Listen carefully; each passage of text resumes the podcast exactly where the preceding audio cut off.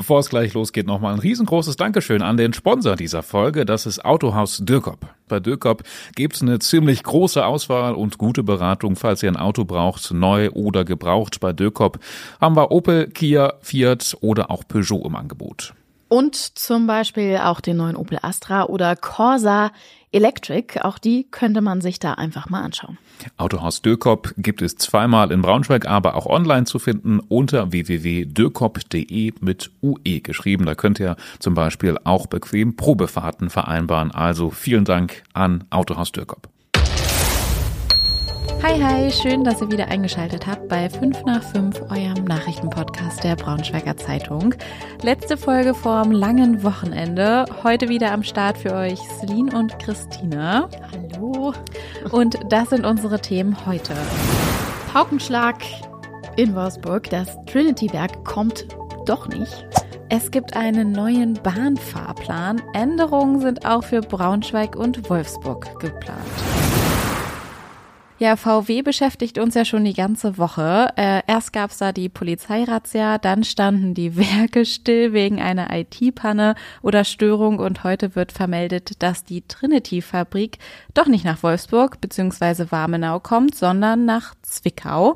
Darauf haben sich äh, der Vorstand und Betriebsrat jetzt geeinigt.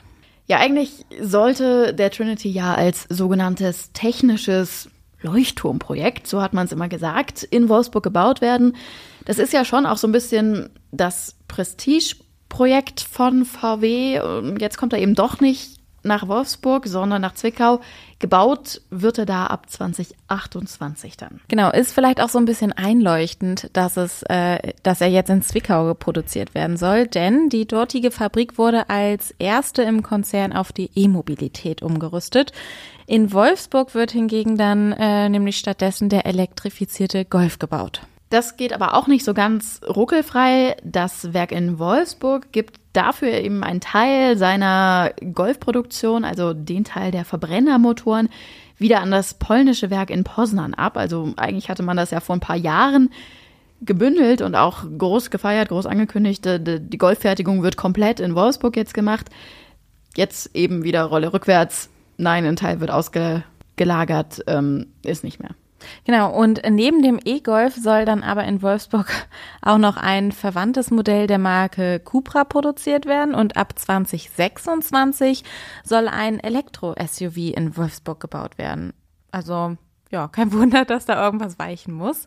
Ähm, was sonst noch so alles im Werk äh, passiert und was das jetzt überhaupt äh, auch für die Stadt Wolfsburg bedeutet, lest ihr bei uns äh, auf der Website. Die Texte verlinken wir euch. Da verlinken wir euch auch den Kommentar mal von unserem Wirtschaftschef Andreas Schweiger. Da erklärt er zum Beispiel, warum er eigentlich der Meinung ist, dass das VW-Werk dass das VW-Werk in Wolfsburg jetzt so langsam aber sicher ähm, Richtung Abstellgleis getrieben wird. Apropos Abstellgleis, wir, ähm, ja, das ist eine schlechte Überleitung, komm. Äh, aber wir kriegen das äh, ganz gut hin. Also die ICEs und Wolfsburg, das ist ja manchmal ein bisschen schwierig. Wir mussten da echt auch schon äh, viel Spott und Häme einstecken in der letzten Zeit, ähm, weil ICEs wieso auch immer, wir wollen jetzt hier keinem irgendwelche bösen Absichten unterstellen, äh, nicht in Wolfsburg gehalten haben. Ja, oder sich, glaube ich, auch mal verfahren haben irgendwie auf dem Weg nach Wolfsburg. Stimmt, da war auch schon mal was. Äh, ich kann mich nicht mehr ganz dran erinnern. Naja, auf jeden Fall hat die Deutsche Bahn angekündigt, dass sie ihr Fernverkehrsangebot in Niedersachsen und in Bremen ausweiten will. Es gibt einen neuen Fahrplan, der gilt ab 10. Dezember. Ich glaube, die Tickets kann man irgendwann so Mitte Oktober dann kaufen. Also vielleicht wird es dann auch ein bisschen klarer, aber ist ganz vielversprechend eigentlich. Genau, weil der Hauptbahnhof in Wolfsburg soll dann auch öfter als bisher von den Fernverkehrszügen angefahren werden, also hoffentlich, äh, nämlich als Zwischenstopp der Verbindung Berlin-Hannover-Düsseldorf ab März und der Strecke Berlin-Stendal, Göttingen und Frankfurt Flughafen. Und das war tatsächlich nicht alles, also unsere Region kommt eigentlich ganz gut weg, finde ich. Also auch Braunschweig soll demnächst häufiger angefahren werden. Ab März zum Beispiel, montags bis samstags, jeweils morgens und abends. Da gibt es diese Strecke Kassel-Braunschweig-Berlin. Also da wird morgens ein Zug mehr fahren, abends ein Zug mehr fahren und natürlich in Braunschweig dann halten. Was sich insgesamt sonst noch ändern wird, das liest ihr auch bei uns auf der Homepage. Den Text verlinken wir euch. Das sind ganz, ganz viele kleine Strecken. Das dauert alles ein bisschen lang, das jetzt hier aufzuzählen. Und das war heute sonst noch wichtig. Einen richtig tierischen Einsatz gab es heute auf der A2 zwischen Helmstedt und Magdeburg. Drei Autos sind dort nämlich in Fahrtrichtung Berlin kurz vor der Raststätte Börde zusammengekracht. Zwei Personen wurden dabei leicht verletzt. Klingt ja jetzt erstmal nicht ungewöhnlich, aber die drei Personen aus dem Unfall verursachenden Fahrzeug aus Tschechien sind nach dem Unfall weggelaufen. Also hat die Polizei kurzerhand einen Spürhund angefordert, um die drei Unbekannten zu finden. Auch Hubschrauber und Drohnen waren im Einsatz. Und dafür musste die A2 äh, für kurze Zeit voll gesperrt werden.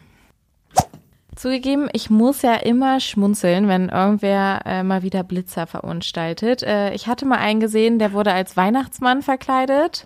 Und auf meiner Arbeitsstrecke nach Braunschweig ähm, wurde auch einfach mal ein Strohballen vom Blitzer gerollt. Also da sage ich als Autofahrer. Praktikable Lösung, genau, würde ich sagen. Ne? Sage ich danke.